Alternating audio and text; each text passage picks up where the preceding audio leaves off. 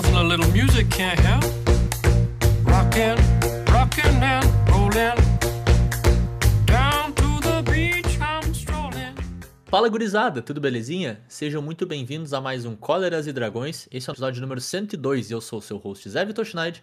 E eu tô aqui mais uma vez com o Bernardo Reis E aí? e com o Matheus Turão. Olá, pessoal. E hoje é dia 2 de agosto de 2022. A gente tá meio que numa entre safra entre produtos, lançamentos e coisas afim aqui no mundo do Magic, né?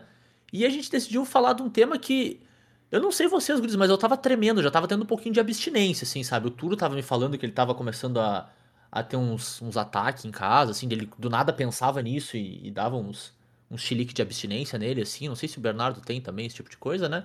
Faz muito tempo que a gente não faz fala de banimento, né, meu? Tipo, muito tempo que a gente não fala de banimento. A gente ficou tão acostumado a falar de banimento. Sim, cara. Ô, meu, eu, eu lembro que, que ano passado, quando eu, ou ano retrasado, se pá, foi bem no início da, do nosso momento onde a gente ficou, tava gravando semanal. Cara, era tipo, episódio sim, episódio não, quase com banimento. Era perto disso, assim. Cara, teve uma época que foi É, eles Foi perderam a mão tipo- legal. papapá, tá ligado? Foi, foi, foi loucura, né? É. Mas a gente tá com saudade de falar de banimento. Não, mentira, a gente não tá com saudade, mas apareceu um tema interessante, assim, pra aproveitar essa entre safra também, né? A gente tem um, um caso em especial que, vamos dizer, disparou o gatilho da gente falar desse tema, que é bacana, né? Mas a gente falar um pouco sobre banimento de um ponto de vista um pouco mais genérico, né? Eu acho que vários desses pontos a gente já pincelou eh, esporadicamente nos episódios onde a gente comentou de banimentos específicos, né? Mas a ideia é tentar conversar um pouquinho sobre o que, que faz uma carta ser banida, né? Que tipo de cenário leva a essa situação, se isso varia de formato para formato, se isso varia de banimento para banimento, inclusive se tem regras diferentes ali que podem levar a um determinado banimento. Regras, né? Mas tipo meio que um modelo, um framework, assim, né? Que a gente consegue eh, imaginar que uma carta é banida por determinadas razões, assim. Então a gente vai falar um pouquinho mais sobre banimento de uma maneira um pouco mais genérica, falar sobre alguns exemplos, como cada um deles se encaixa nessa potencial fórmula que a gente pode chegar aqui, né? Que o, que o Bernardo e o Turo vão assinar embaixo, né? Que é a fórmula oficial de banimento de carta, de acordo com, com absolutamente ninguém além de nós. E é isso, a gente vai dar uns, alguns exemplos também que eu acho que vai ser bem bacana, né? Então, bora lá falar de banimentos. Listen, boy, someday when you are older, you could get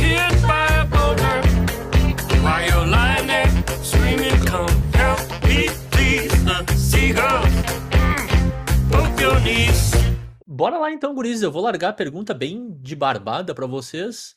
O que, que faz uma carta ser banida no geral, assim? Tem algum tipo de, de framework, algum tipo de conjunto de regras que vocês conseguem descrever que vocês acham que leva uma carta a ser banida, independente do formato, assim?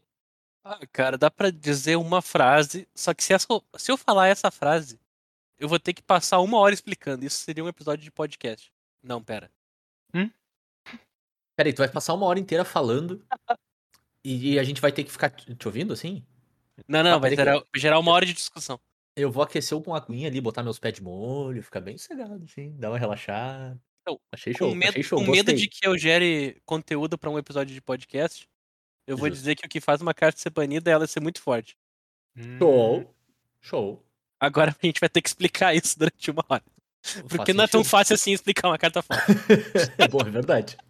Não, não é fácil. Porque assim como toda conversa complexa, ela depende de uma coisa, né? Contexto. E aí, contexto, amigo, sempre dá trabalho. Correto. Então, tá. Vamos lá então. O que, seria uma carta forte? Tem várias definições de carta forte no Magic, e o Magic é um jogo muito complexo e muito variado. Então, uma carta forte, não, ela não basta ter um texto onde ela faz muitas coisas. Ela pode fazer, às vezes, um só. Só que essa uma coisa é tão deturpada do normal e do padrão, tão além do que a gente consegue fazer, que ela acaba se tornando acima. Uhum. Então, uma carta forte é aquela que sozinha consegue, consegue moldar um formato inteiro. Sabe? A existência dela faz o formato inteiro ser puxado naquela direção. Uhum. E ela, ao Perfeito. contrário, tipo, pensa, num- pensa numa carta forte como um buraco negro. Tá? Ela puxa todo o formato pra ela. Agora, tu quer que uma carta forte seja um sol. Tu quer que as coisas girem ao redor dela. Nossa. Tá. Do nada Então o é- Bernardo foi muito mais filosófico do que eu imaginava. Cara, mano, mano do céu, ô, Ber- ô Bernardo. Oi. Tu tem certeza que tu não é o Galileu? Né? Eu acho que eu tô na presença de uma figura histórica hoje. Eu devia até, inclusive, me vestir melhor do que eu tô vestido, assim. Botar uma. Tu tá casaquinha. vestido? Quê? Eu- Como é que tá vendo? Calma lá, calma lá. A gente tá Calma gravando na lá. terça pra te não fazer essas coisas de novo, Matheus. A gente cortou as gravações de sexta-feira pra te não vir com essas, cara. Ah, ups. Ah, ah, Já é ah, sexta na quer Austrália, né? dizer, ah, quer dizer. Rebobina. Tu quer que a carta volta. forte seja o sol. Vamos lá, vamos lá, vamos lá. Tu quer que a carta forte seja um sol. Tu quer que ela, as coisas girem ao redor dela, Uhum. mas ela não propriamente destrua nada. O que acontece quando uma carta fica forte demais, ela vira um buraco negro. Tudo uhum. puxa pra ela. Então, Claro. esse, esse é um, acho que é uma analogia que pode explicar muito bem a diferença entre o que faz uma carta ser banida, sendo forte, e uma carta continuar no formato não sendo forte. Tipo, sendo forte, quer dizer. Uma carta continuar no formato e ser forte ao mesmo tempo. Claro. Então, acho que a melhor coisa que eu posso fazer é dar um exemplo, né? É um ótimo momento pra isso. Pra, pra explicar pras pessoas. Então, deixa eu abrir aqui rapidamente a, a lista de banidos do Modern, que tem muita carta. Tem várias dessas, inclusive, né? Muita carta. Tem várias dessas. Então eu vou trazer aqui pra vocês um exemplo do que, que seria uma carta forte demais que foi banida, que é o nosso glorioso Deathrite Shaman. Uhum. O Deathrite Perfeito. Shaman é uma carta que por uma mana gerava mana de qualquer cor e atuava como um incondition. Além de servir como hate de grave de brinde e uma maneira de anular um deck inteiro por causa do fato de, life, de ter life gain. Uhum. Essa uma carta, pelo fato dela ser disponível em duas cores diferentes, preto e verde, essa- uma mana dela, simplesmente fazia todo o formato ser essa carta. Claro. Então todos os decks tinham quatro Deathright Shaman. E, e se seguisse adiante, mais decks iam ter, iam ter Deathright Shaman até todos os decks serem Deathright Shaman. Porque Ele- ele lentamente cada vai vez- consumindo tudo ao redor, né? Exato, ia ficar cada vez mais difícil justificar não fazer um deck onde tu vai usar quatro Deathright Shaman. Porque todos os decks do Modern usam Fatland. E esse é o pretexto do Modern. Claro. Tu usa Fatland por causa que tu quer achar tuas manas, tuas manas têm as cores certinhas pra fazerem o teu plano de jogo. A partir desse momento, Deathright Shaman tá ativo. Esse é o pré-requisito do Deathright Shaman. Existia Fatland. Tanto que ele é liberado no Pioneer, porque no Pioneer não tem Fatland. O, custo de oportunidade, vamos dizer assim, de colocar esse tipo de carta dentro do deck, no caso específico do Deathrite, era muito baixo. né? Sim. Pelo retorno que ele te dava. Então, Existe deck que tem, já, já utiliza naturalmente pouquíssimas maneiras de ganhar o jogo. Imagina se a carta que se arruma a tua mana te rampa também serviço pra isso. Hum. Então esse Não, é é o. uma piada mesmo. esse é o, o nível de deturpação que o Deathright Shaman causa, que acaba sendo exagerado e necessita ser banido. Ele foi banido no Modern, foi banido no Legacy. Então, tipo, esse, esse é o nível de forte do Deathright Shaman. Assim, Uma E- carta que eu vou dar. Vou falar. Zé. É, só dizer que é que são os dois formatos que, considerando acesso de meros mortais, os mais fortes que a gente conhece, né? Exato. E uma carta que eu vou dizer pra vocês, que vai deixar o povo, mas assim, pé da vida, é uma carta que ela é extremamente forte, mas ela faz o formato girar ao redor dela em vez de deturpar o formato, que é o nosso glorioso Hagavan. Uhum. Nossa, O Ra- concordo. o Eu quero te Hagavan- dar um abraço, Galileu Galilei. O Hagavan, ele não fez todo mundo jogar de Hagavan. O que ele fez foi, entre aspas, obrigar as pessoas a interagirem nos primeiros dois turnos com uma criatura que tem um de resistência. Ele não, ele não é uma win condition infinita que nem é o Deathright Shaman, que só precisa continuar sendo ativado. Ele continua sendo uma criatura 2-1 que precisa atacar e bater no oponente. Ele, ele é lendário, ao contrário do Deathright Shaman. E ele é exclusivamente vermelho. Ele pode sair de controle turno 1 se não responder? Pode. Mas como que aconteceu? O formato agora gira ao redor da existência dele e todo mundo resolve ele no turno 1. Esse é o pré-requisito do Modern atualmente. Claro. Tu resolver ele turno 1, 2. Sim. Então, tu vai ver muito lado, tu vai ver o pessoal Rain usando Rain 6. Tu vai ver o pessoal utilizando a carta branca que exila permanente Prismatic Engine. né? Pris- Prismatic Engine, raio, push, essas coisas que a gente já tava mais acostumado. Então, tudo isso tu vai continuar vendo com mais frequência. E como formato para resolver uma criatura de custo 1 que não tem efeito permanente no jogo e é temporal, ela só tem validade de verdade nos primeiros quatro turnos do jogo, acabou se tornando um formato interativo. E o formato interativo não é deturpado. O formato interativo, ele é- tá tranquilo, porque ele tá É o interagindo. completo oposto de É o deturpado, né? completo oposto de deturpado. Então Hum. o que o Hakavan faz é. Ah, todo mundo esqueceu que o Hakavan é forte porque o formato gira ao redor dele. Exato, é isso que uma carta de forte deveria fazer. Exatamente. O formato deveria girar ao redor da carta e não Claro. ser a carta. Perfeito. Eu tô de acordo contigo, cara.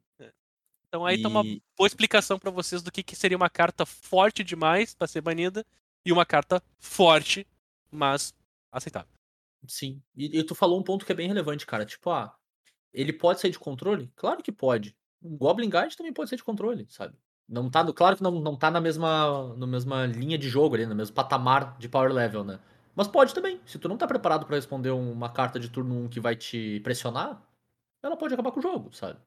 Não é nada maluco tu pensar que tu precisa lidar com esse tipo de, de deck, né? Com esse tipo de, de ameaça pro teu plano de jogo, né?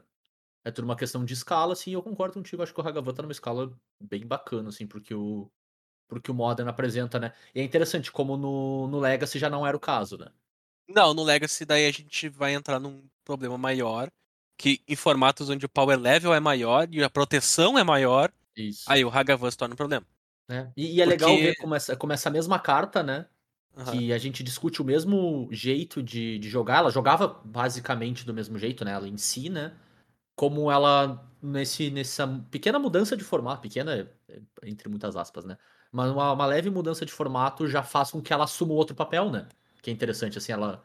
O sol ficou mais velho e virou buraco negro no fim das contas, né? Exato, porque daí a gente vai entrar no, no contexto do que, que o formato nos traz. Perfeito. E o formato Legacy se torna muito forte na maneira onde ele se protege. Uhum.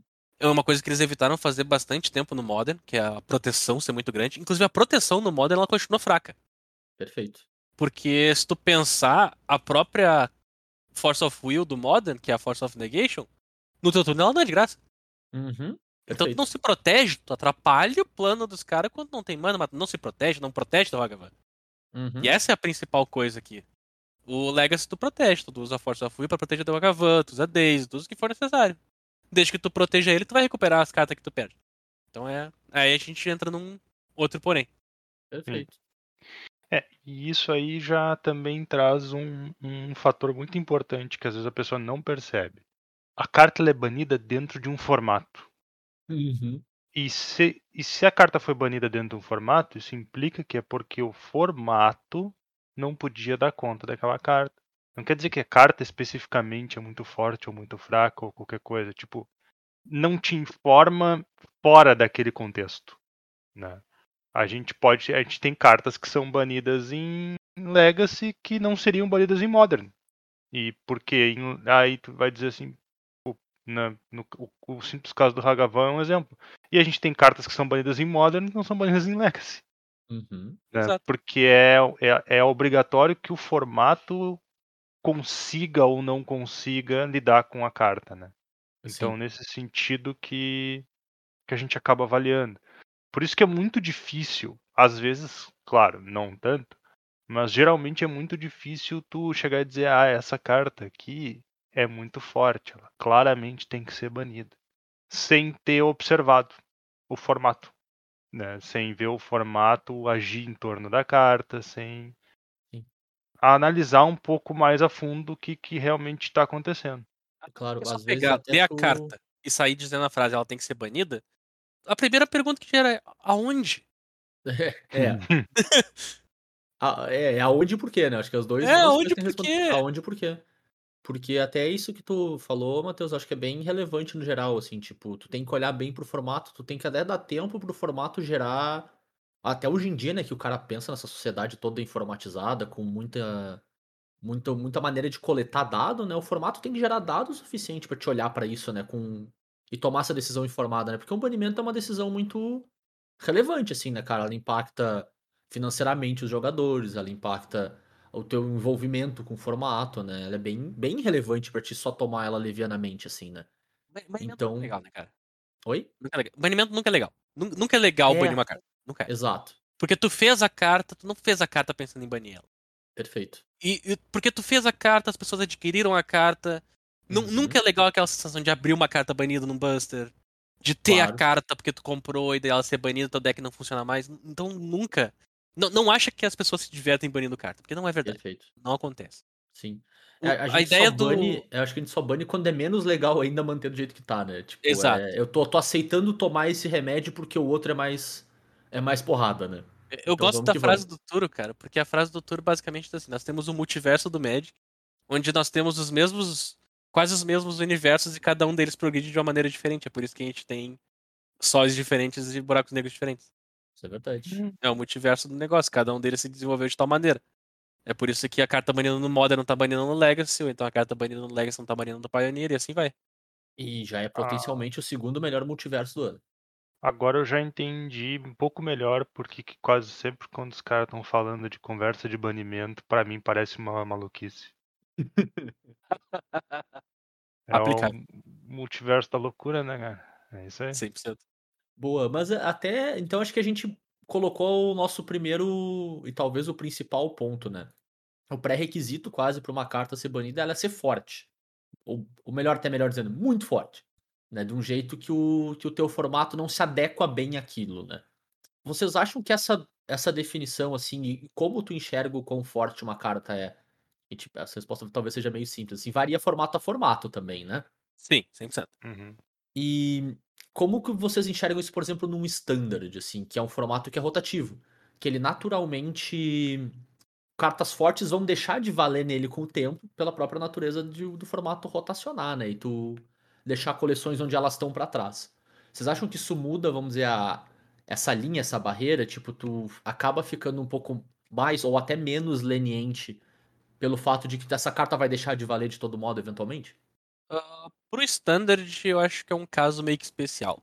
Durante muitos Uhum. anos, isso- a ideia de banimento no Standard era algo absurdo. Porque justamente ele é um formato temporário, que ele tá em constante movimentação. Então tu, pô, a carta vai ficar aqui só dois anos, cara. Pra quem tinha banir a carta? Daqui, Uhum. daqui dois anos ela tá, foi embora, a gente encheu o saco com ela ali, paciência. Sim. Entretanto, justamente porque o Standard é um formato de dois anos, se uma carta se torna tão dominante a ponto de o- tu jogar só com ela, porque o Standard, convenhamos, o Standard é um formato de 3, 4 decks. Exato, concordo. Pode existirem uns outros ali que vai ganhar, tu vai encontrar no teu FNM, tu vai perder no torneio, tipo, vão inventar alguma coisa, vão. Mas tu for Standard formato de 3, 4 deck, e dentro desses 3, 4 decks tem um que é o melhor que ganha das pessoas e todo mundo tem sideboard pra ele. Sabe? Esse é o Standard. O Standard não é um formato de 12 decks. Até por causa da limitação de cartas. Justamente na- a natureza do Standard é se limitar e dizer, ó, era forte Grixis na edição passada. Pois é, nessa edição aqui as cartas Grixis rotacionaram e agora RG é o, RG é o bicho. Claro. Então, essa é a natureza do troço. Quando o melhor deck tem a melhor combinação de cartas e, por consequência, a melhor carta, ele se torna superior a todos os outros. E não tem formato de 4 decks, tem formato de 2, onde um é o melhor deck que ganha de todo mundo, e o segundo deck é o é o deck que ganha daquele primeiro. Sim. Mas ele perde E- pra todo o resto. É, e às vezes ele só tenta ganhar desesperadamente daquele primeiro e não consegue direito, né? E não consegue direito. Nem Então- tu tem. Daí tu vai pros status, né? Porque muitos dos banimentos em standard são baseados em status. Que é o que o Magic Online nos, nos trazia exclusivamente. E que o Arena veio nos trazer em maior quantidade. Tu tem muito mais status do Magic Arena das pessoas jogando. Uhum. Então, tu, ao contrário do Magic Online, onde antes tu tinha só aquela ideia de win rate, o Magic Arena agora tu tem mais coisas. Tu consegue saber quanto tempo uma carta entrou em jogo e ganhou o jogo e ganhou o jogo depois. Quanto, Claro. quanto, quanto tempo ela passou em campo até ganhar o jogo. Quantas vezes tu jogou aquela carta que o oponente concedeu. A win rate geral dos decks, em quantos decks aquela carta aparece. E tipo, em jogos aleatórios, não precisa ser só em torneio. Não Claro. precisa acontecer um torneio pra, pra carta ser, ter esses status. E eu acho que é muito devido a esse ti- tipo, novo tipo de informação que foi adquirido que fez o Standard ter mais banimentos recentemente. E também fez o Standard ter menos banimentos recentemente. Porque na geração Arena do Magic, a gente entrou nela com 80 banimentos por ano. E ao- no momento que a gente tá agora, não tem banimentos. Claro. O, tipo, gente- acho que a gente tem as mesmas cartas banidas que a gente tinha no ano passado. É. Esse, esse, esse que ano sim, não, não rolou ainda. Porque meio que já rolou uma adaptação das cartas novas que estão saindo pra saber que, o que o Arena traz de novas estatísticas e o que o Magic Online traz das estatísticas que já trazia. Porque quem vai te trazer as estatísticas de torneio é o Magic Online, quem vai te trazer as estatísticas do dia a dia é o Arena. O Uhum. Arena vai te dizer quais são as cartas que estão sendo mais jogadas, quais as cartas que o pessoal não gosta de jogar contra, e o Magic Online vai te dizer o quão eficiente elas são nos torneios. Tu junta essas duas estatísticas e tu chega numa carta, numa porcentagem de banir as cartas ou não. É por isso que a gente teve o Ur banido, que foi uma carta absurdamente forte que transformava o formato. As pessoas não gostavam de jogar contra Ur. E o deck e o, o formato inteiro se reduzia a duas cores, era azul e verde. Uhum. Tanto que chega a ser engraçado. Hoje em dia tu pega pra montar um deck azul e verde nos formatos eternos do Arena, que é histórico e Explorer. Tu, tu bota as cartas azul e verde no deck e tu olha, cara, parece que falta aqui. Falta carta. Mas sim, Uhum. não, tem Uro, tu não tem Oco, tu não tem Muita coisa bailou, né, por causa daquele período, né? tudo bailou. Então por isso que vai ficar sempre parecendo que vai faltar alguma coisa. Porque tu tá acostumado com uma coisa muito mais forte do que realmente era pra ser. Imagina tu ter que usar duas cartas pra ganhar vida, rampar e com- pra ganhar vida, comprar carta e baixar terreno. Sabe? Imagina. Cara, que isso, cara? Nem existe. É, Então, então isso é uma coisa. Um outro ban de desses que aconteceu no Standard foi o Domanaf. Né? Me- mesma ideia. Era uma carta de quatro cores, ela era absurda? Sim, só que justamente que ela ser uma carta de quatro cores. E a gente tá no Standard, que é um formato de dois anos com pouca carta, todo mundo olhava e dizia, pô, então a gente vai jogar de quatro cores. Sim. Essa é a melhor coisa que eu posso estar fazendo, Essa é a né? melhor Eu coisa fazer. que eu posso fazer. Exato. Claro. Ah, Então- que vai mudar no deck? Não sei, mas tem quatro Domanaf. Então, Beda, dá pra dizer quase que assim, né? Pensando nessa, nessa natureza do standard, né? Até por ele rotacionar e tal, é menos provável que tenha buracos negros, quase, assim. Mas quando eles acontecem, eles são mais impactantes, assim. Eles, ele fica mais torto ainda do que um formato eterno, por exemplo. Qu- Quando eles acontecem, o troço é deturpado e tu cons... e, tipo, é pior que no Modern Lines. Faz sentido. Porque a presença dele é um troço que supera 50%. Claro. Tipo, porque Tu já tem No- pouco na- deck, né? E aí tu Exato. tem um que puxa um pouco mais do que a média, tu já estragou o bagulho. atualmente Muito o louco. Standard, pra mim dar um contexto assim pra vocês, então, atualmente o Standard é dividido entre Jeskai Hinata, Uhum. Boros barra Mono White Agro, Grixis Vampiros e Orzhov, Orzhov tá? Esses, esses são Oh. os quatro decks standard. O resto vai aparecer por aí, que vai ser o Monogreen, o Naya, Uhum. Demuro com os negócios. Tipo, tem uns outros decks aí, mas esses aqui são os quatro decks.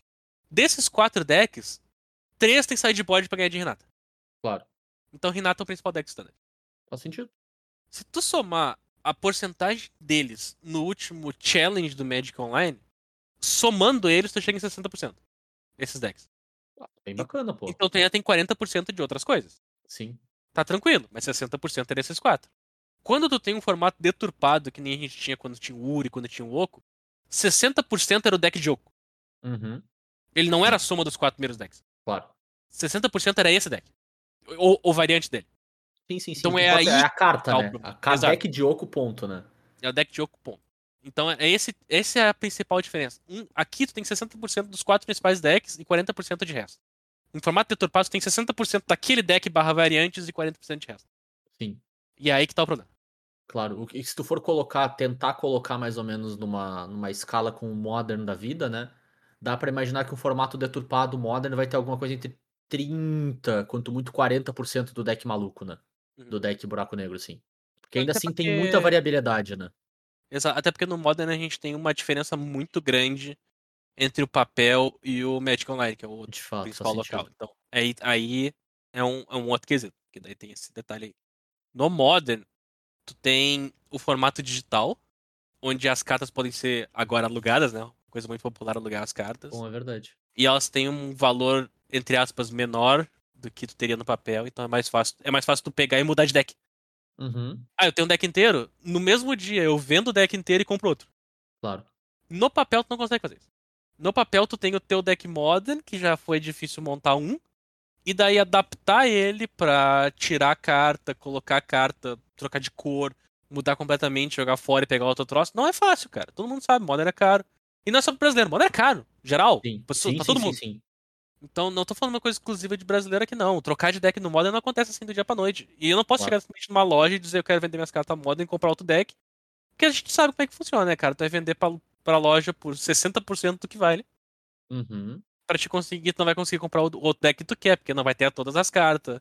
Tem mais isso, né? Tem que juntar as cartas, tem que ir nos lugares, pedir do é correio. faz- Então é todo um trabalho. Então o formato do- do Magic Online ele é diferente nesse quesito. É muito fácil tu pegar e mudar de deck dia pra noite. Claro. O que acaba modificando muito o formato. Então as cartas que estão banidas no Modern é porque elas realmente, mas assim, realmente deturpavam o troço. Claro.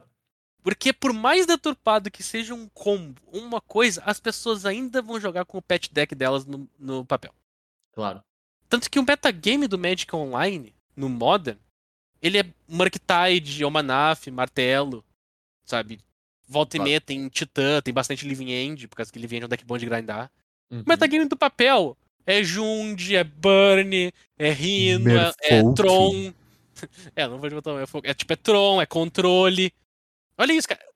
E eu, eu posso garantir, todos vocês que jogam Modern, vocês podem confirmar essa minha frase. O metagame do papel é esse que eu disse, cara. Ele é Jund, Tem Ele é o né, W cara? Tem control, muito Jude, é ele muito é bom, cara. Tron, Burn, daí tu tem os Rhino do Footfalls, daí tu vai ter um Murktide aqui, um martelo ali, mas esse é o metagame do papel, cara. Claro. Metagame Magic Online é nem jogo de tu ver, não, quanto menos Tron, sabe? Não, É, o A galera da do Liliana não solta, né, meu? Demora muito mais pra evoluir, né? não é nem é, não é questão de evoluir, né, velho? É tipo, pô, eu tenho meu deck Modern que eu jogo nos meus torneios Moderns grandes uma vez a cada quatro meses. E meu deck tá aqui. Daí tu vê o que, que aconteceu de novo nesse deck, que, claro, né, pararam de jogar no Magic Online, mas tu olha, pá, o sideboard mudou, beleza, pega as cartas do sideboard, sai adiante. É Bom isso. Demais, né? Bom demais. segue, segue, segue adiante no mesmo baile. Então as cartas banidas no Modern, elas realmente destruíam esse conceito. Elas são. Tipo, eu vou pegar algumas aqui aleatórias, porque a lista de banidas no Modern é bem grande, né? A gente tem o Uro, que a gente já mencionou, que é uma carta que foi banida. Uhum. Nós temos o. O Era uma Vez, que simplesmente uma carta Torto. grátis. Torto. Torto pra caramba. Torto. O Santuário Místico foi banido recentemente, porque deturpou o formato. Tu jogava de azul por causa disso. Pra, tipo, ficar buscando com a tua Fat Land uma mágica grátis. Imagina, teu terreno comprava uma mágica. Era isso, era isso que a carta fazia. O Lurrus deturpou o formato durante quanto tempo? Não, não, não, não, peraí, peraí, só um pouquinho. Deturpou o Magic, né? É, Esse exato. maluco é fora da realidade. O... Outra coisa, cara. Cloud Post. Imagina se Cloud Post fosse liberado. A galera joga, joga de Tron. Sim, sim, nossa, sim. Imagina Cloud Post liberado. Então, tipo, esse é o tipo de carta que é maneiro no Modern, cara. É a carta que Claro. tu olha e ela. Às vezes ela tem uma linha de texto, cara. Ela não. Sim, Ela não é nem tipo uma coisa, uau, olha quanta coisa ela faz. Não, ela tem uma linha de texto. Essa claro. uma linha de texto é o suficiente. Sim, às, vezes é só uma versão muito eficiente, às vezes é só um efeito, a melhor versão daquele efeito. E, e é interessante, né? Tipo, eu acho que essas mais deturpadas mesmo são as cartas que normalmente fazem um deck, né? Acho que o Modern tem muito disso, assim. Ou Muita fazem carta. um deck, ou fazem o deck virar 56 cartas e 4 dias. Também, é, é isso, é isso aí. Concordo contigo. Que daí é o caso, tipo, de um Ponder, de um Preordem da vida, que é de longe a melhor versão disponível daquele tipo de men- efeito, né? Mental Misstep. Não importa Também. que cor de deck tu tá usando. Tu tá usando 4 Mental Misstep e 56 cartas. Sim, até porque tu quer anular o mental step do amigo, né? Exato. Então, tia, é esse tipo de. É esse tipo de carta, velho. Claro, Esse, tipo, essas são as principais. Existem outros motivos. Pra claro. banir carta no modo. Mas esse é o principal, assim. E, e tu que gosta bastante de Legacy, B, tu acha que tem alguma distinção muito grande do, do modelo de banimento do Modern pro Legacy ou segue mais ou menos a mesma linha de raciocínio com as suas características particulares, assim? Não, tem uma diferença bem grande. Inclusive, uma coisa que eu fico meio chateado. Tipo, cara, Legacy é o formato mais. ah, é que eu vou, desconsiderar a Vintage, tá? Vou descontar, Claro, não, eu, eu também acho, tipo, é, é muito distante da realidade da É. gente e até de quem ouve a gente, né? Vamos ser honestos. O Legacy, cara, ele é, ele é pra ser o formato mais forte. Uhum. Então, por que, que o formato mais forte do Magic não pode ser deixado em paz? Pra ser ele. O formato mais forte do Magic muda a cada seis meses, por causa que sai uma edição especial de Commander. Sai uma edição especial de Modern. Sai, sei lá o que for. Uma Claro. edição de bater bafo ali. E na edição de bater bafo tem uma mítica de uma mana verde. Esse tipo de coisa acontece, cara. E acaba splashando no Magic. Cara, não, peraí, eu preciso fazer um asterisco. Ô, Turo, marca todas as nossas gravações de episódio ter pra terça-feira, às 8 da noite, cara. Cara, Cara, essa é a melhor cara. versão do Bernardo ever. Ever. edição de bater bafo tem uma mítica de uma mana verde. Galileu Tipo, Galilei nunca errou, cara. não precisa descrever mais nada, né? Tá, tá- todo mundo entendeu exatamente o que ele quer dizer e é a vida que segue. Então, isso aí tudo Splashon no Magic e Splashon no Legacy, que é o formato que abrange todas essas cartas e produtos novos. Por consequência, o formato mais antigo, mais forte, desconsiderando Vintage, acaba sofrendo alteração e provavelmente as cartas novas têm que ser banidas nele o tempo todo. Por Claro. quê? Ele já é um formato estabelecido com seus preceitos, que é Force of Will que balanceia o formato. Uhum. Decks azuis são predominantes. Decks de combo podem fazer o que quiserem, mas eles são interativos, é por isso que a gente tem respostas grátis. O deck mid-range existe e as respostas dele são absurdas. A- o nível de resposta é, é- é desproporcional. Uhum. O cálice do vácuo acaba sendo ignorante porque as cartas justamente custam zero às vezes. Sim. Então, tipo, esse é o, esse é o formato do Legacy. E por causa de uma edição louca que traz umas cartas novas sem motivo, sem pensamento de passar por edição standard, onde tem que ser pré-balanceado, troço, quebra lá. Claro. O formato onde tudo já é forte e a gente não tá acostumado a colocar tanta carta nova. Por que, que aquele cara que tá jogando Legacy tem que ficar mudando de deck a cada seis meses, cara? Ele tá jogando o formato mais antigo que tem. Sim, é- ele tá jogando exatamente porque ele não quer ter que tá passando por isso, né? Exato! Por que, É. que ele tem que ficar passando por isso com edição nova, cara? E daí me deixa muito de cara. E muitos dos banimentos do Legacy são por causa justamente de carta nova, Claro. que entrou por fora do Standard. É, então, é, a impressão que eu tenho, na verdade não é nem impressão, né? Eu acho que esse é um troço, vamos dizer assim, sabido e visto e garantido. É que o que acontece é que há uma equilibrar o preocupação, jogo, né? exato, equilibrar o jogo pro Legacy não é mais uma preocupação da equipe de desenvolvimento. Então, Uhum. Não o é. pessoal não olha.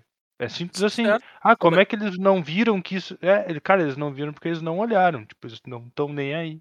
É, Sim, não. mas, mas sabe o que eu acho, eu acho interessante até, porque vamos usar o nosso exemplo, nossa mítica verde de bater bafo aí. Ela literalmente pega a melhor carta, que é o core do formato, né, e diz assim, não. Interessante, né? Porque, porque vamos ser honestos, isso, isso tá ali por causa disso também, né? Não é de graça que essa carta é desenhada desse jeito, assim. Não, é- essa é a típica carta que ela foi feita pra ser forte demais. Ela foi É. feita pra ser forte E- demais. mas, mas ela foi feita pra ser forte demais e parece que pra incomodar exatamente o Legacy, o, o Legacy, cara. É. Tipo, não é só forte demais, é forte demais pro Legacy. Tipo, É, sempre, é, é sempre engraçado, não, não, dá. não só não ser, não é preocupação balancear o formato, como. Claro, né? Eu não quero dizer que há uma preocupação generalizada. Mas esse exemplo parece um ótimo, um ótimo exemplo de incomodar o formato, tá ligado? É o- Hum. chega a ser o oposto, assim, sabe? É Então, curioso, tipo, curioso. Me, deixa, me deixa de cara esse, esse pretexto. Mas Uhum. o Legacy, ele tem esse troço diferente. Ele não é. ele- o Legacy não é abordado como um formato onde tudo acontece. O Legacy é abordado como um formato com esses pretextos que eu te disse. Claro. Baixo custo de mana, mágica grátis, Force of Will que re- regula o troço, etc, etc, etc. Então o Legacy não é só um formato de cartas de Magic onde a gente vai ver o que é bom e o que não é e banir a Uhum. partir daí. Não, Legacy é um formato onde tem isso aqui e o que sai muito do padrão aqui talvez a gente bana. Perfeito. Então muda, muda o approach para banimento em cartas de Magic no Legacy. Que foi o Boa. caso do, do Dread Roger Arcanist. né? O Claro. Dread Roger Arcanist, ele não pegou e alterou o padrão. Ele entrou bem demais no que já tinha. E ele Uhum. transformou o deck que era pra fazer um pra um no deck que gerava caixa de advantage. E isso Claro. não podia. Então é por isso que o Dread Roger Arcanist é banido no, no Legacy. Faz sentido. Inclusive, E- acho que foi a última carta standard que foi banida no. Que entrou pelo standard e foi banida no Legacy. Eu acho que é, né? É. Que eu lembro sim. Bom, mas a gente, a gente acabou falando desses formatos absolutamente competitivos, né? Onde a gente tem bastante dado, bastante informação, muito jogador, né? E acho que especial digitalmente para poder até fomentar esses dados, assim, né? Mas a gente também tem formatos não competitivos, e talvez hoje o carro-chefe da Wizards, nosso glorioso Commander aí, é, é bem diferente a maneira com que se observa banimento dentro do Commander, né, Matheus? Eu acho que, tipo, ainda se aplica a ideia de que a carta ela é muito forte, né? Ela faz um efeito meio torto, meio deturpado, meio meio fora do padrão, ou talvez que outras cartas não façam, né? Mas tu não bane exatamente pelos mesmos motivos, né? É, de fato, se a pessoa parar pra olhar, muitas cartas no Commander elas são banidas porque criam um padrão de jogo desagradável. Uhum. Então esse seria, se o principal motivo para banir uma carta num formato é ela ser forte demais, né? A gente tem esse segundo motivo que é o do padrão de jogo ah, ruim. E não é nem só no Commander, né? A gente tem exemplos de cartas Claro. que foram banidas em outros formatos também por criar um padrão de jogo ruim. né? Não- o deck não era necessariamente tão ah, dominante, mas ele era bom o suficiente para uma quantidade suficiente de pessoas jogarem, fazia o jogo durar muito tempo, coisa assim. Uhum. Mas e é interessante porque no Commander especificamente isso nem é uma coisa recente, assim, de dizer ah, quando a Wizards adotou a banlist, porque por muito tempo o Commander não foi controlado pela Wizards, né? Uhum. Ele era um formato completamente por fora. né? Ah, mas desde, desde o início existiam cartas de Commander que eram banidas porque criavam um padrão de jogo ruim. Fazia o jogo durar muito, travava a partida, ou coisa assim. Claro. E aí, das cartas de Commander especificamente, que, que tem, que, que, foram embora por essa característica, eu acho que uma das, pelo menos pra mim, uma das que mais deu bafafá foi a Iona. Uhum. Né? A Iona era uma criatura grande lá que tu fazia, escolhe uma cor, o cara não pode mais conjurar mágica daquela cor. E, pô, isso é um efeito bacana e tudo mais, e é um efeito forte. É, só que é principalmente um efeito muito desagradável. Principalmente porque se tu, se tu tem assim, tipo, um, cara que tá jogando com um deck de uma cor só, Sim. Tu Desliga desliga. cara, né? tu desliga o cara, e aí ele, ele fica à mercê das outras pessoas que são adversárias dele, acabar resolvendo a Iona pra continuar jogando. E isso é, cara, é uma sensação muito ruim. Não Claro. tem como colocar de outra forma. É, é muito Sim. desagradável, né? E só que por power level em si, não era exatamente justificável que a Iona fosse embora. Claro. né? Ela não era uma carta mais forte do que o que os teus oponentes estavam fazendo. Então, na época gerou muita discussão, né? Porque o pessoal estava focando mais na, na questão do banimento por power level, quando na verdade a Iona era uma questão de banimento por padrão ruim de jogo. Claro. Eu acho que esse ponto que tu fala, né, como como tu fica dependendo de um outro jogador tomar uma ação, é, é só muito chato mesmo, né? Só muito besta. é- assim, tu não tem que É um, fazer. dedo, é um dedo meio gigante pra um cara, né? É, exato. É, é muita palhaçada, assim. E tipo, tu tá jogando uma mesa entre quatro pessoas, tu simplesmente olha e te tu pega o chimarrão. Sim, sim. Não, e, e, tipo, não importa o quão correta seja a decisão do cara que tá fazendo, vai todo mundo ficar olhando pro torto pra ele dizendo, meu, sério que tu tá fazendo isso aí? Mas eu preciso fazer pra ganhar o jogo, mas sério que tu tá fazendo isso aí? Tipo, não, é, é feels bad pra todo mundo, cara. Eu já acho errado pegar e matar o cara turno 5 só porque tu pode, cara. É, só sendo porque que tu pode. sabe, sendo que tu sabe que o jogo vai continuar por mais tempo. Claro, concordo, 100% sim. E aí isso é, é, é quase pior, né, cara? Porque tu não deixa o cara nem pegar o celular dele e começar a jogar joguinho no celular. Né? Tipo, cara, tu olha assim, turno 5, pá, posso matar esse cara. Tá todo mundo com 40 de vida e Uhum. vai fazer mais um monte de coisa, mas aquele cara tava fazendo nada. E vai morrer e o jogo vai continuar por mais uma hora. Perfeito. Eu, eu, eu concordo bastante, assim, tipo, eu acho que a, a própria natureza for fun do formato, né, faz com que não necessariamente só power level seja o fator determinante, né, acho que tu coloca mais um peso na escala, assim. E não que outros formatos também não levem ah, padrão de jogo em, em consideração, né, a gente tem alguns exemplos aí no Modern, até no Standard a gente chegou a ter, né, e... Mas eu acho que no Commander até esse pezinho é um pouco maior, ele fica mais perto do Power Levels, até porque a gente tem coisas absolutamente estupidamente poderosas no Commander, né? E que estão aí de boas, né? Então. E, e- e até são cartas. Eu acho que é até interessante, né? O, o Commander não considera, até pela questão do de ser singleton com 100 cartas, né? Cartas absolutamente onipresentes um problema. Tipo, cara, todo deck tem Sol Ring, sabe? Se tu for olhar, o formato gira na volta de que tu sabe que o deck, do teu deck, o deck, de todo- todos os seus oponentes vão ter Sol Ring. Sabe? É, o- Na é o, é o preceito do Legacy que eu falei, cara. É o preceito do Legacy, é. É. Mas é, é, é até mais torto, né, cara? Porque o Legacy Sim. tu ainda vai estar no deck azul, sabe? Então o deck azul é o Gatekeeper. Cara, o Sol Ring, é- todo deck. Não tem desculpa pra gente não botar Sol Ring. Eu, eu lembro. Como do- era 98 cartas só ring. É, cara, eu lembro do dia que eu tirei Sol Ring do deck pensando, pô, esse aqui é o deck que não precisa de Sol Ring, que massa. Eu botei o Sol Ring e o deck ficou imediatamente melhor. Mesmo não precisando, tá ligado? Tinha É, um tipo, deck só que eu não bizarro. usava Soul cara. Que era o De deck de animar. Que era o Full Creatures. É, o deck era só criaturas e tudo precisava de muita cor.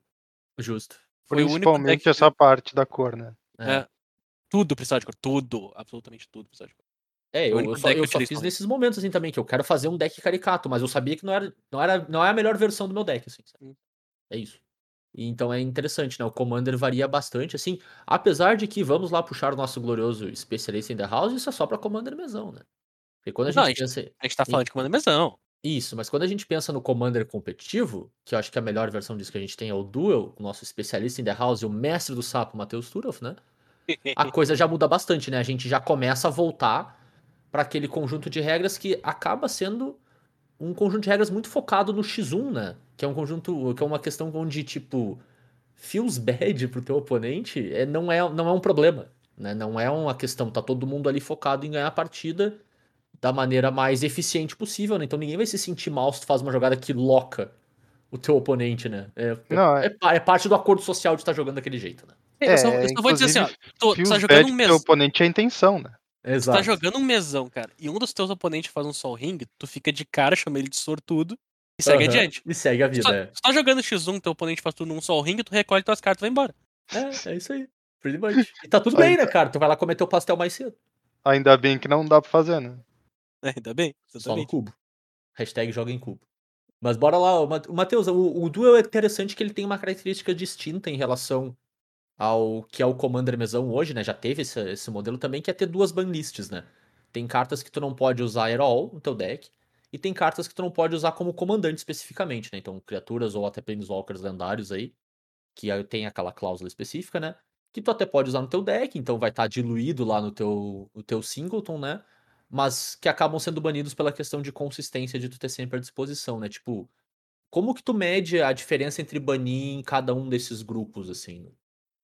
Basicamente o que acontece é o seguinte: o Duel ele é um formato com um power level bastante alto, certo?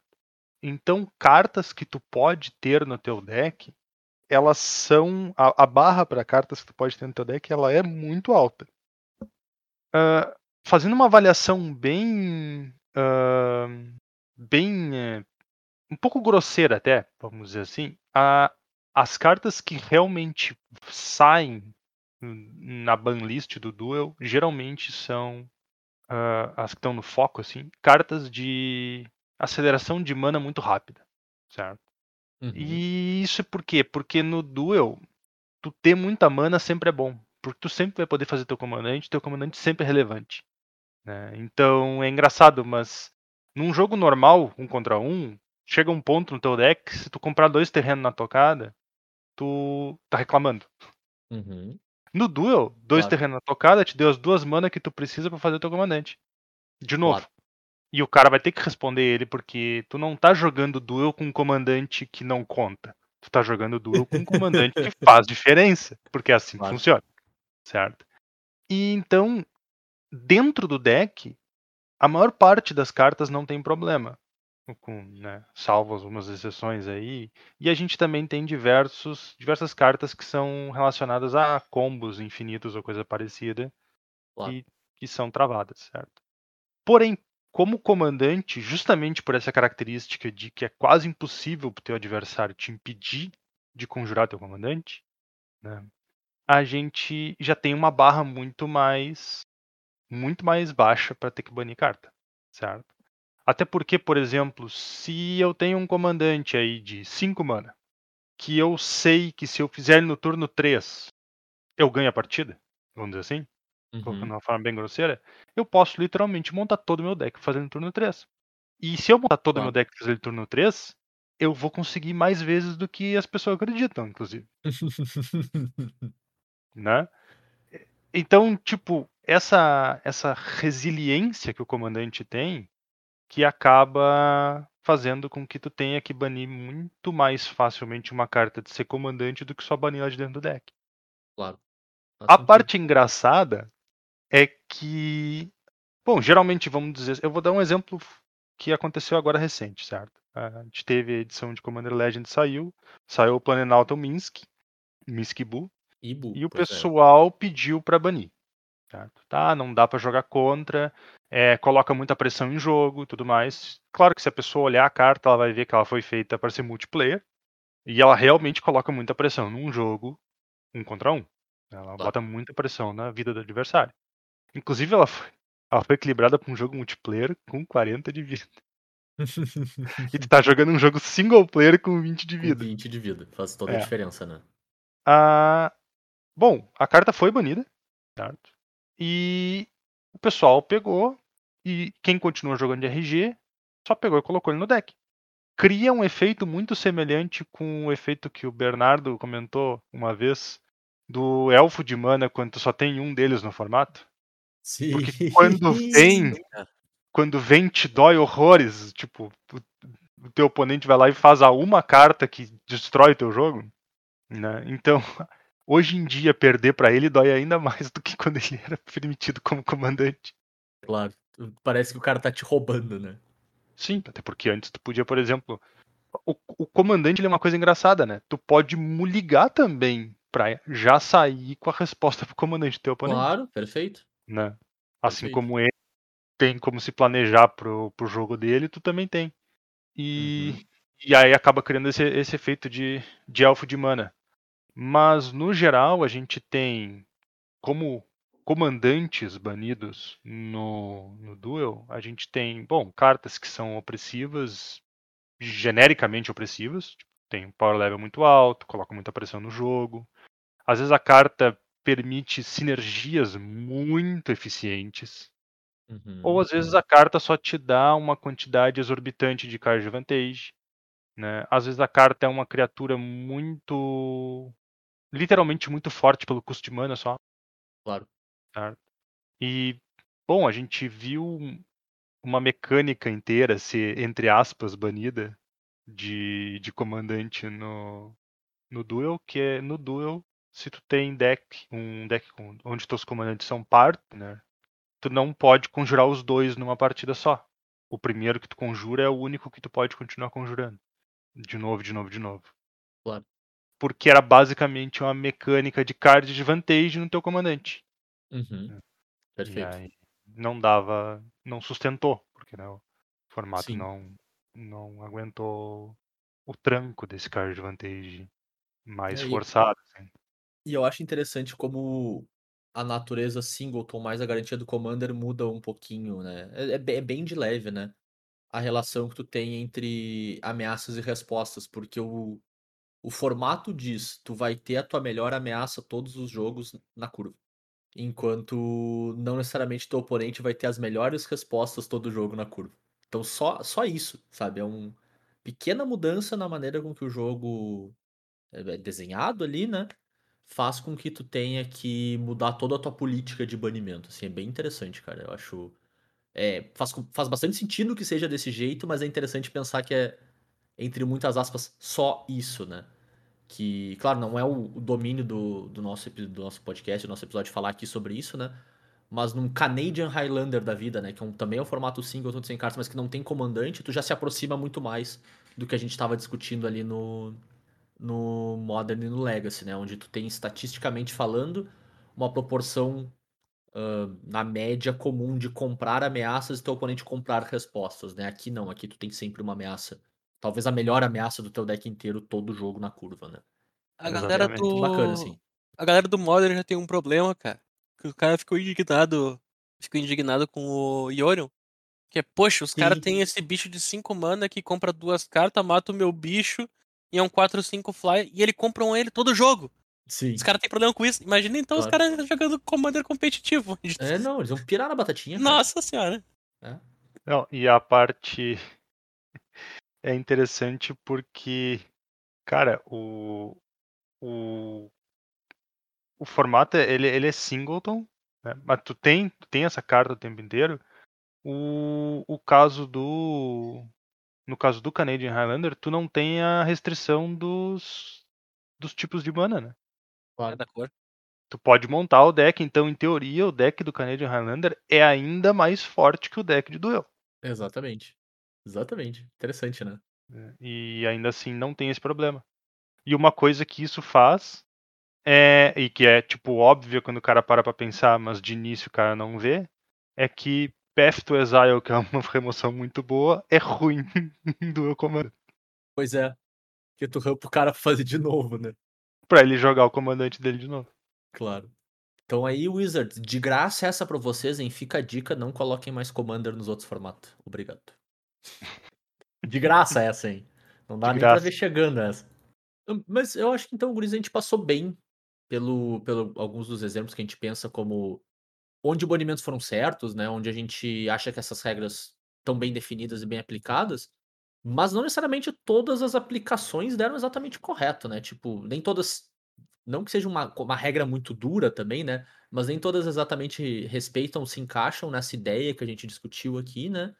E, e às vezes não vem pra bem também, né? É, tem, tem alguns banimentos que é a Wizards tentando não acabar com o deck que deveria ter sido acabado. Claro. Que é quando ela tenta evitar que o troço saia de controle, mas não quer que o troço suma. Uhum. Daí dá tipo, ah, não, a gente vai diminuir o poder, mas o deck fica. Que é normalmente o que acontece na maioria das bans, né? Eles diminuem o poder do troço e dizem, olha, tu ainda pode fazer, só mais fraco. Volta, volta e meia não, não adianta, e daí meio que bane o deck. Às vezes o deck continua aí, tipo o Titã, né? Bane os Summer Bloom, o deck Titã continua aí, show de bola, jogando. Baita deck. Claro. Não, não, não baniram o amuleto. Por, por exemplo, que daí Claro. matava qualquer plano de jogo que envolvesse o deck de. Sim. O deck. Ou era- o próprio Titã, por exemplo, né? Exato, que era, a ba- que era a base do troço. Nossa, imagina banir Titã, cara. Que dor. Ia ser banir o muito triste, né, cara? Seis- ser muito triste. Tipo, ele já é banido em Commander, que é estranho. É, Já- a, já gente, a gente pode tocar nesse ponto daqui a pouquinho, inclusive. Não, tipo, não é nem um pouco estranho. Eu entendo perfeitamente que ele busca qualquer terreno no Commander isso é muito mais forte. Mas, tipo, é, é estranho banir um bicho 6, mano. 6, 6, pô, bicho 6, mano. Trampo. Trampo. Bem. O segredo é o trampo. É. Se tivesse pra te dar champ com o Zoom 1, tava safe. Então, tipo, tem vários banimentos que, que a Wizards pega e tenta evitar que um, um problema maior aconteça. Só que ela não exatamente acerta, né? Diversas vezes ela erra a mão. E ela tem banimentos preventivos, que é quando tu percebe que o troço vai escalar de tal maneira que parecia que a gente ainda não tinha motivo suficiente. Uhum. Então, o fato da carta tá. Assim, ó, banir é uma mecânica que soluciona muitos problemas, mas o banimento não é uma coisa mágica que tá sempre certa. Claro, não, Tem carta banida ali que claramente tá errado, mas aquele claramente errado era num, era num, num pretexto de quando ela foi banida.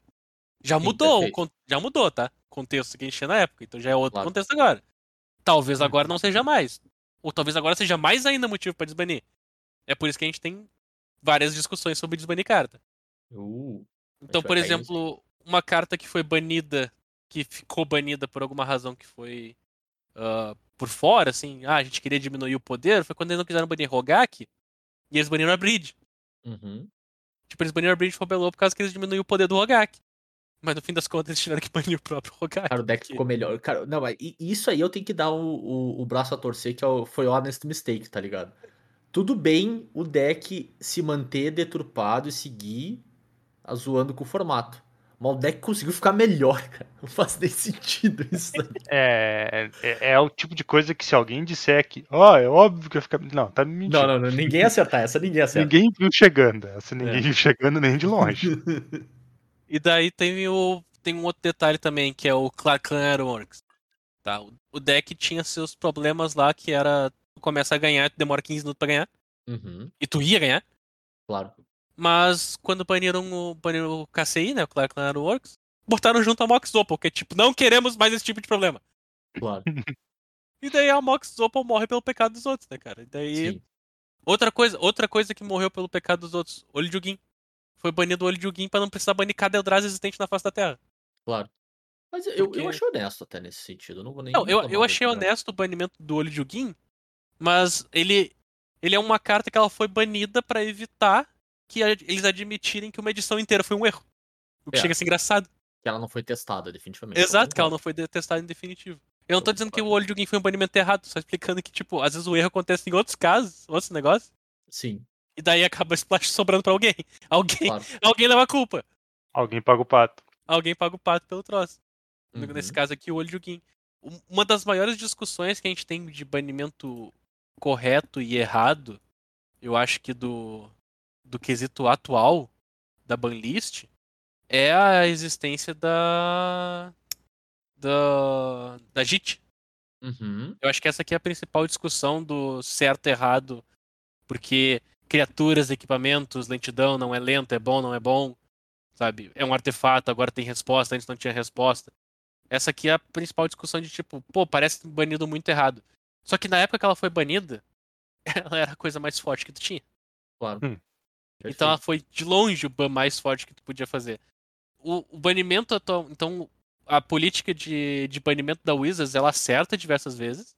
E às vezes ela erra, seja porque ela baniu na hora que não parecia que precisava, ou porque ela já baniu faz tanto tempo que não parece precisar mais. Cara, o Wild Nakato era banido. Mas, mas isso é uma coisa, então, já que a gente tá tocando nesse ponto de olhar pra banlist pra trás, eu acho que é, que é legal a gente passar, pensar bem nisso, né? Desbanimento, cara. Porque eu acho que a barra pro, pra te desbanir uma carta é consideravelmente mais alta do que para banir, sabe? E. E assim, vale, vale a dor de cabeça, cara. Vale a pena, às vezes, tipo. Beleza, JIT. Vou desbanir a JIT. A JIT, o power level do formato hoje é completamente distinto, a gente tem respostas e parará, parará. Mas vai ter algum impacto de fato? Vai valer a pena eu desbanir isso pra ver o que acontece?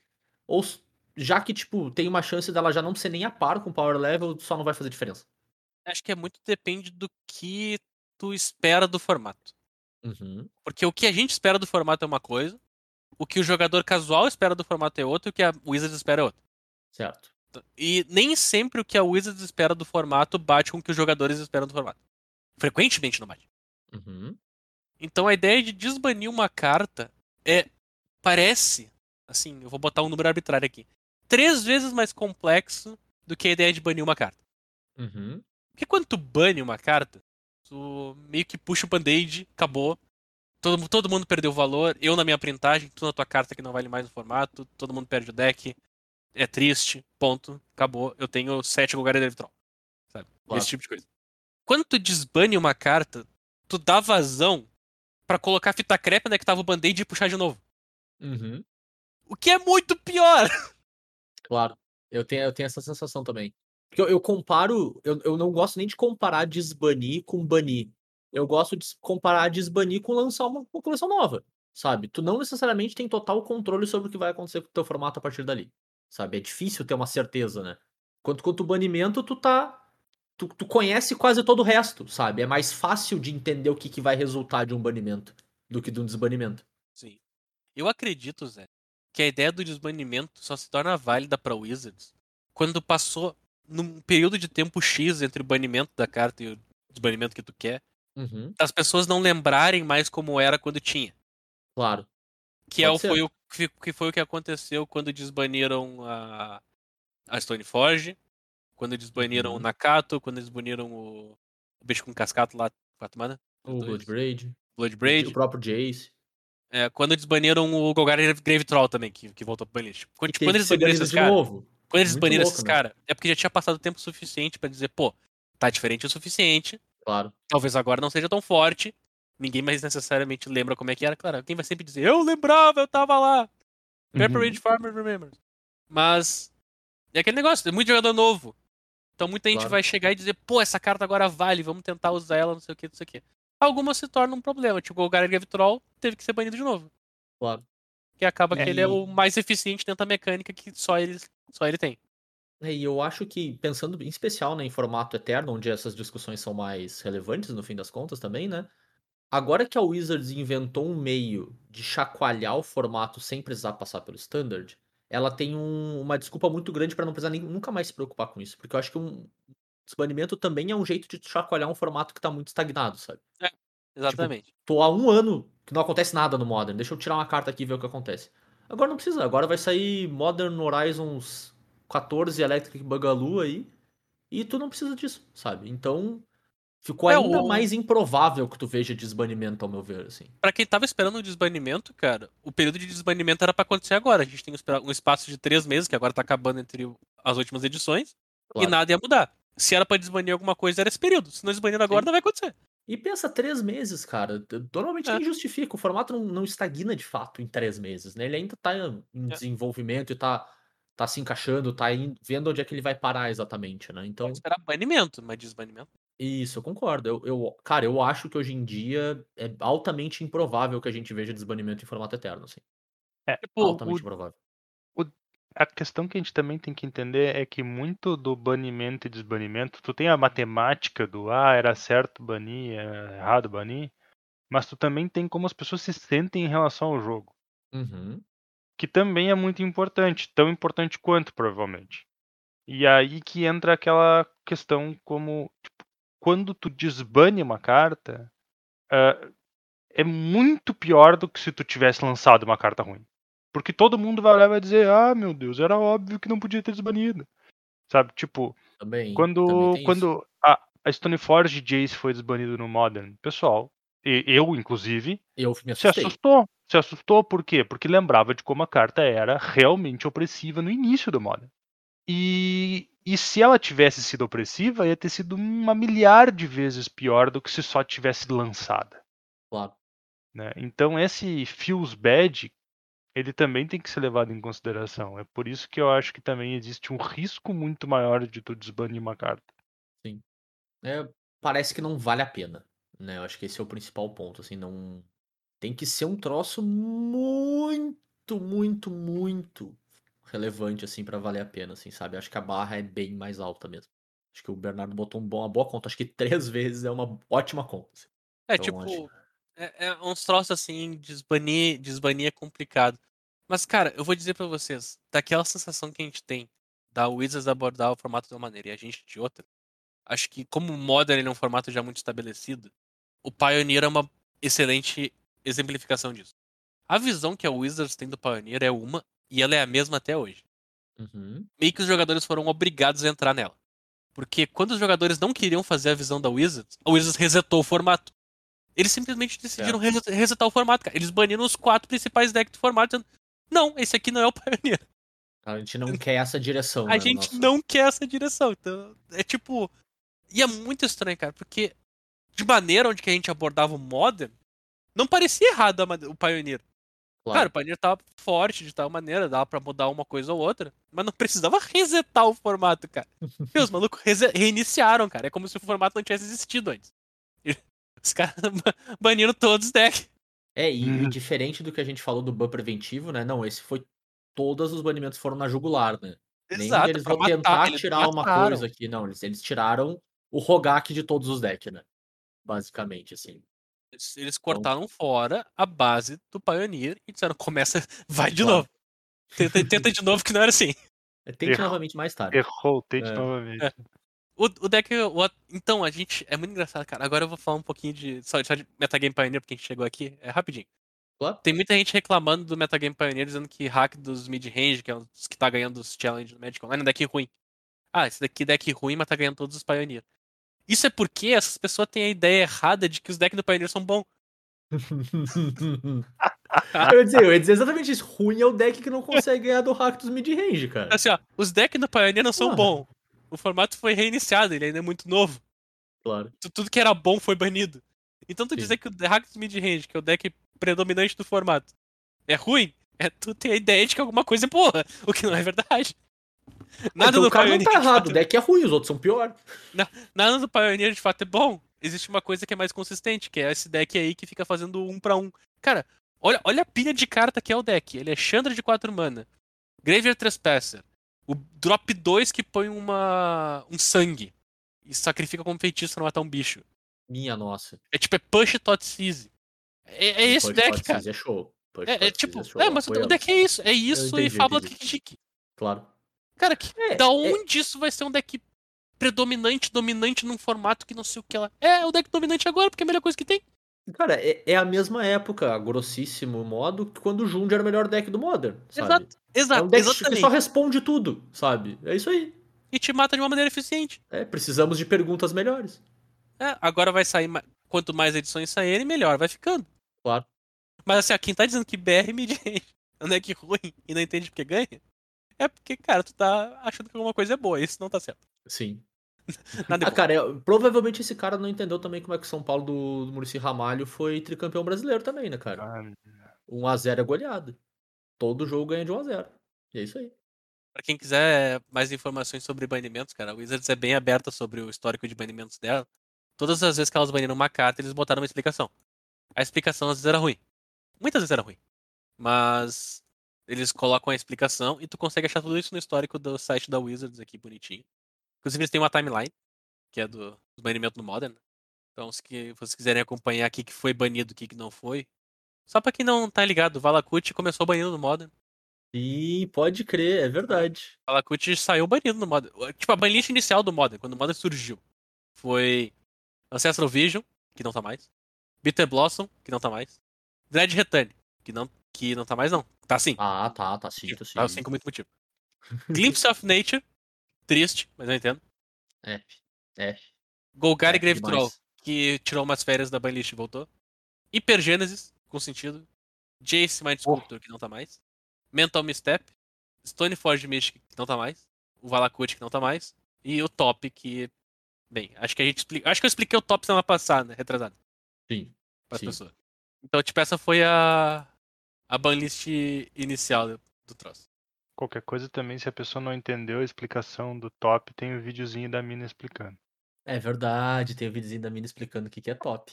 O que, que é top? Procurem aí. O que, definição da palavra top no YouTube. Eu tô muito orgulhoso que essa é a segunda vez que a gente recomenda esse vídeo na história desse podcast, cara. Bah, a gente tá fazendo um serviço de utilidade pública muito grande pra internet, meu. Sim, ó, parabéns. Parabéns a nós. Obrigado, nós. Obrigado, nós. O Obamazinho ali, ó. É, exatamente.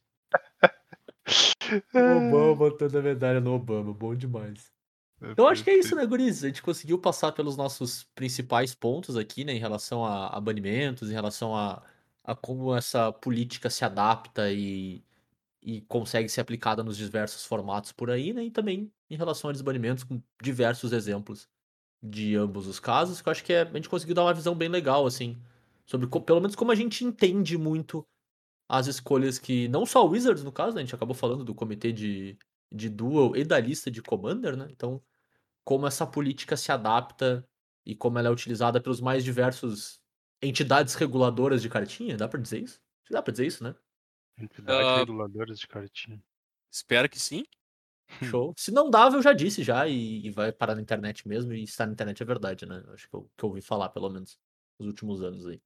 Então, se tu, se tu acha que tem alguma carta que a gente não mencionou aqui que ia ser muito legal da gente ter falado, ou algum banimento muito marcante pra ti que a gente acabou não tocando, manda uma mensagenzinha lá pra gente, a gente vai adorar conversar com você sobre esse tipo de coisa, né? Ou interagir com, com vocês através das nossas redes sociais. A gente tá lá no Instagram, no Twitter e no Facebook, no arroba e Dragões, tudo junto, sem cedilha. Ou tu pode falar comigo e com o Bernardo também lá no Twitter. Eu sou arroba jvitorfromhell. Eu sou o arroba BNR underline MTG. Ou vocês podem falar com a gente também pelo e-mail, pelo colerasedragões.gmail.com. A gente lembra sempre que o Cóleras e Dragões está disponível em todos os agregadores de podcast por aí, então iTunes, Pocket Casts, Spotify, a bagaça toda. Onde tu quiser escutar a gente, tu vai conseguir. E a gente volta daqui duas semanas com mais um Cóleras e Dragões pra vocês, galera. Valeu, abraço. Valeu, tchau, tchau. Falou, pessoal.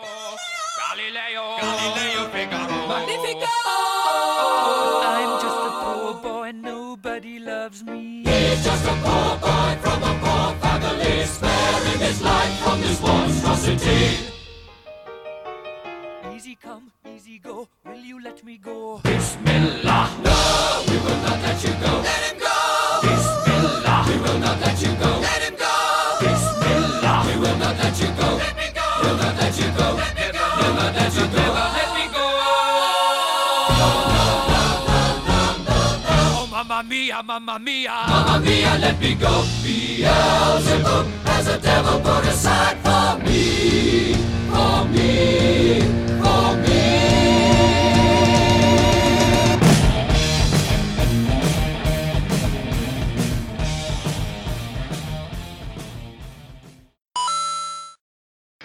Eu quase entrei no meio dizendo que o que faz a carta ser banida é a Wizard. Muito obrigado por nosso programa. Ah, não tá errado. Não tá errado. Tu quer fazer isso de largada, sim? Tu pode fazer essa de largada, esse é ótimo. Obrigado, amigos. A gente volta na semana que vem. Tchau. É, acho que é meio forçado até pra mim. Não. Nunca, né? Ah, Não, assim, tipo, não é nem o nunca, mas eu já vi tu fazer bem mais puxada do que essa, assim. Essa aí tá ali no percentil 60, quanto muito. Caraca, percentil, velho. Uhum. Percentil é uma ótima estatística, cara. Eu tinha esquecido do percentil. Percentil tá no percentil 95 de estatísticas, inclusive. Essa conversa ficar garantidamente no final do episódio.